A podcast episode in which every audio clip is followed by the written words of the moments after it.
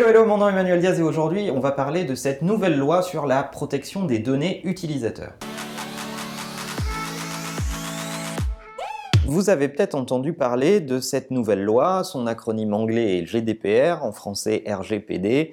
Ça veut dire en gros que c'est une loi européenne sur la protection des données utilisateurs Désormais, depuis fin mai, une loi est en vigueur et impose aux marques de vous donner la main à vous, utilisateurs, sur les données que vous voulez partager avec elles et d'avoir à tout moment une interface qui vous permet de maîtriser ces données, de détruire celles qu'ils ont captées sur vous et que vous ne voulez plus partager avec cette marque, etc.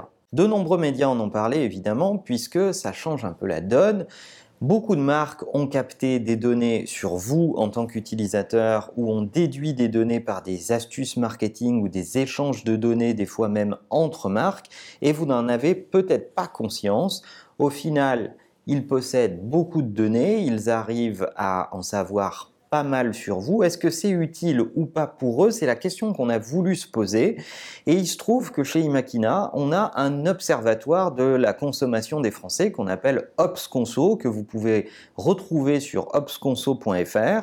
Et cette dernière étude qu'on vient de publier la semaine dernière s'intéresse à comment les Français et quel rapport les Français ont avec les marques sous l'angle de l'usage de leurs données. Pourquoi on s'est posé cette question? On s'est posé cette question parce que en marketing, depuis quelques années, on se dit que le marketing personnalisé, c'est le Saint Graal c'est euh, l'aboutissement de, tout ce qu'on peut faire technologiquement. Vous savez, ces pubs qui déduisent de votre comportement ce qui va vous intéresser. Si vous passez sur des sites de voyage, on va vous proposer de vous vendre des voyages. Si vous êtes passé sur euh, Amazon, que vous avez regardé tel et tel article, on va vous retargeter sur Facebook pour vous proposer une promotion sur les articles que vous avez regardés et pas encore achetés, etc. C'est vrai que ça peut être perçu comme un service et c'est comme ça qu'on l'a imaginé, mais en allant demander aux Français à travers OpsConso, on s'est rendu compte que pas du tout. Pour ne vous donner que deux chiffres de l'étude que vous pouvez aller télécharger gratuitement, il y a d'abord 81% des Français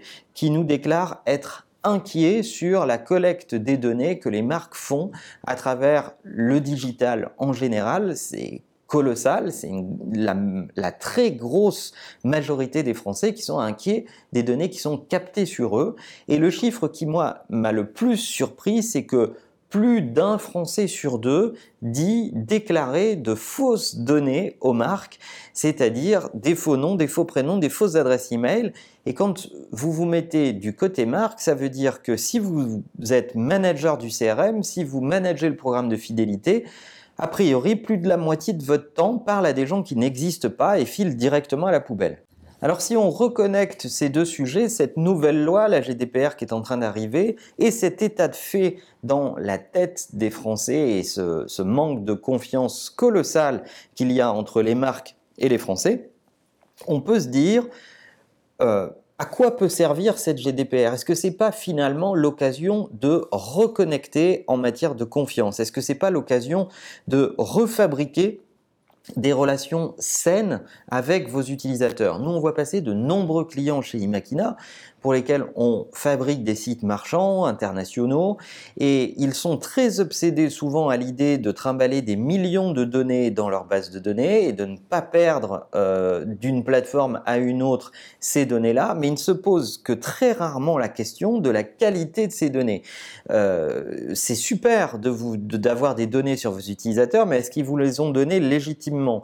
Est-ce que vous les leur avez pris de façon consciente ou avec quelques subterfuges Est-ce que vous êtes sûr d'avoir des données de qualité?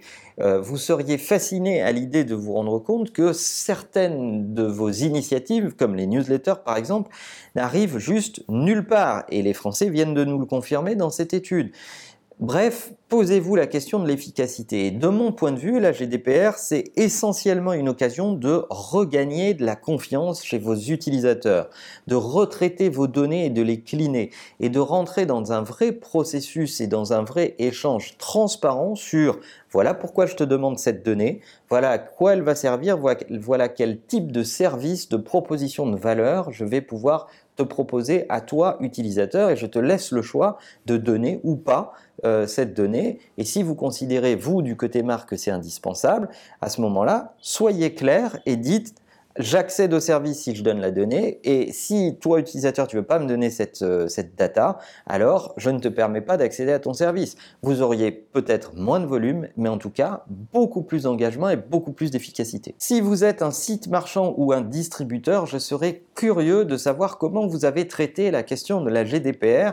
Est-ce que vous avez convoqué vos équipes marketing, vos équipes service client, euh, pour vous dire et pour imaginer ensemble ce que va être le nouveau lien avec vos consommateurs demain, ou est-ce que vous l'avez traité tout bêtement comme une contrainte de plus drivée par le légal et que le légal et vous avez envoyé le même email qu'on a tous reçu depuis des semaines qui nous dit attention il y a une nouvelle loi vous devez euh, continuer à accepter de recevoir des communications de notre part et si c'est le cas vous êtes plutôt mal embarqué à mon avis. Comment vous, utilisateurs, vous vivez l'arrivée de cette nouvelle loi? Est-ce que vous y mettez beaucoup d'espoir ou peu? Est-ce qu'il vous est déjà arrivé de déclarer de fausses données à des marques lorsque vous êtes en interaction avec elles. Tout ça m'intéresse, laissez-nous des commentaires pour avoir euh, tout votre avis sur cette, euh, cette question. Et n'oubliez pas de télécharger l'étude complète de Ops Conso, c'est gratuit, vous apprendrez beaucoup de choses